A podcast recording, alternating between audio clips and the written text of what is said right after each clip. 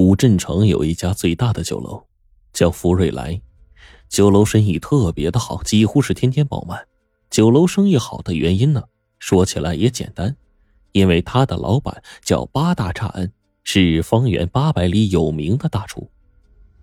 八大铲的厨艺和福瑞来酒楼一样，都是祖上传下来的。到他手里究竟是第几代，他自己也说不清。八大铲做生意。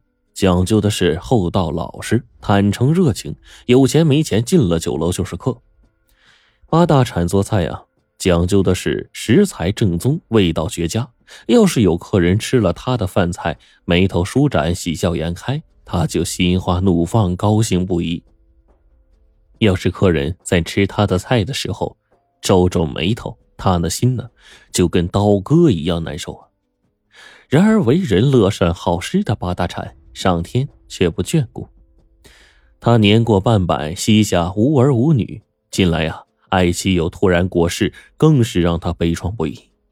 为了排解心头的忧伤和痛苦，八大铲成天是闷在厨房里，像个杂役一样，一门心思的做菜烧饭。亲友们见了，都劝他要振作起来，怎么的也得把祖宗传下的这座酒楼和厨艺再传承下去。其实啊，八大铲也想过，他要传承下去的东西很多，比如说祖传的做菜手艺，比如说那一件宝物。可是，传给谁呢？八大铲想来想去，想到了一个人，这个人就是他店里的哑巴厨师。哑巴呢，原来是流浪街头的乞丐。一天，八大铲在酒楼门口呢，见到他被一群混混殴打。哑巴见了八大铲就扑了过来，紧紧抱着他的双腿，眼泪汪汪的祈求八大铲救他。八大铲呢也是顿生怜悯，将他领进了酒楼，给他洗刷干净，换了衣衫。一瞧，嘿，竟然是一个头头面面挺英俊的后生。哑巴进了酒楼，干活勤快，手脚利落啊。到了厨房呢，就聚精会神的看厨师们做菜。有一天呢。一个厨师生病没来，恰好生意又特别好。哑巴见了，掂着大勺就过来了，咿咿呀呀的跟那八大铲比划了半天，说他可以干这个。八大铲说：“那就让他试试吧。”哎，结果烧出来的菜这个味道啊，简直能和八大铲媲美了。这让八大铲是万分惊喜呀。哑巴也高兴的向八大铲翘起大拇指，哎，告诉他自己这手啊，哎，其实就是跟他学的。八大铲心头一动。便有了这个收哑巴为弟子的念头。哑巴确实有烹制菜肴的天赋，再加上呢好学肯钻研，不久就成了福瑞来酒楼有名的大厨。这天，八大铲办了几桌丰盛的酒宴，宴请了城里头面人物，请他们给自己做见证，他要收哑巴为义子，把福瑞来传给他，再传授哑巴厨艺绝学。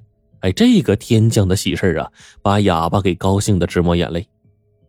可是接下来呢，八大铲忙着悉心传授哑巴祖传的厨艺绝学。他先花三个月教哑巴刀工、刀法。八大铲告诉哑巴，厨艺高低全仗刀工，要是下刀有形，行刀有势，心法自然，了然于胸。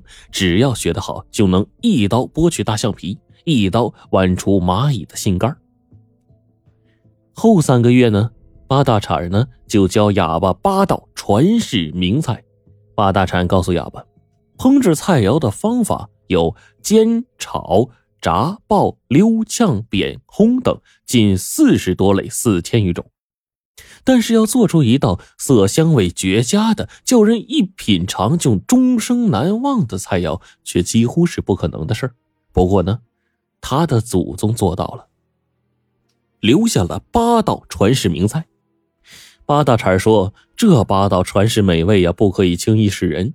哎，他们是镇店之宝，招待贵客只要拿出个一招半式就行了，但是不能经常用，以免击垮了别的酒楼。”为了检验自己所学，哑巴在一个深夜专门烹制了一道菜肴，请八大铲呢尝一尝。八大铲。尝了一口，搁下了筷子，眯着眼睛回味了片刻，想说什么，但又竭力忍住了。再拿起筷子，又尝了第二口、第三口。哑巴站在一边，忐忑不安。八大铲把这一盘菜吃了多半之后，搁下筷子，看着哑巴说：“你告诉我吧，你是谁呀？”哑巴咳嗽了两声，动动嘴唇，没有出声。你不隐瞒了，我知道你能说话。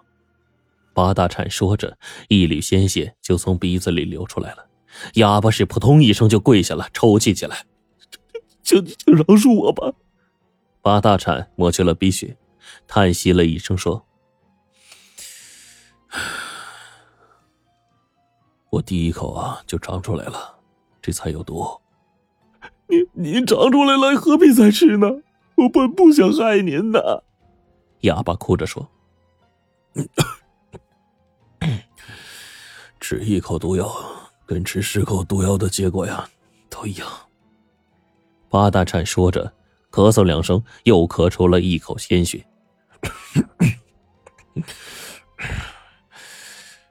你是得了我的真传了。这菜呀，确实美味。八大铲望着跪在地上哭泣的哑巴说：“我马上就要死了，你也别在那趴着哭了。”赶紧起来，告诉我怎么回事。他叹息了一声，又说：“我看你啊，也不是作恶多端的人，这么做必有因由。告诉我吧，看看我还有什么地方能帮你。”哑巴没有起来，他要跪着告诉八大铲缘由。哑巴说。他父亲也是一位大厨，原来是在当朝的威武大将军府中做厨。威武大将军特别贪吃、好吃，而且会吃，更是一个喜好讲面子的家伙。这一天，他宴请客人，因为哑巴父亲在做菜的时候多搁了一些盐巴，惹得这个大将军是大发雷霆，说盐巴有什么吃头。哑巴父亲说了一句：“天下美味，当属盐巴。”大将军听了，勃然大怒。便将他满门抄斩，哑巴是在茅坑里躲了三天，这才逃过了追捕啊，留了一条小命。但是，一家大大小小十多口惨死在这屠刀之下的仇，他发誓要报。然而，怎么报呢？如今，这个大将军已经升任为大元帅，拥有精兵强将数十万。不过，这家伙虽然升为元帅了，但是秉性未改，动辄杀人，对吃还是有万般讲究。吹嘘着要吃尽天下的美味。哑巴说：“要报仇啊，他只能从菜肴上打主意，打算先成为一个顶尖的大厨，获得接近大元帅的机会。但是，怎么样才能成为一个顶级大厨呢？”哑巴接着说：“对于八大山你，我早有耳闻，早想跟你来学艺，但我估计这么来，你肯定不会收我。”即使收我，也会心存戒备，万万不会传授我绝学。我只能装成哑巴来蒙骗你。八大禅突然问：“我老伴儿可是你害死的？”哑巴说：“他不死，你怎会收我做干儿子？怎会倾注心血教我霸道全是美味的烹制方法？我是出于无奈呀。”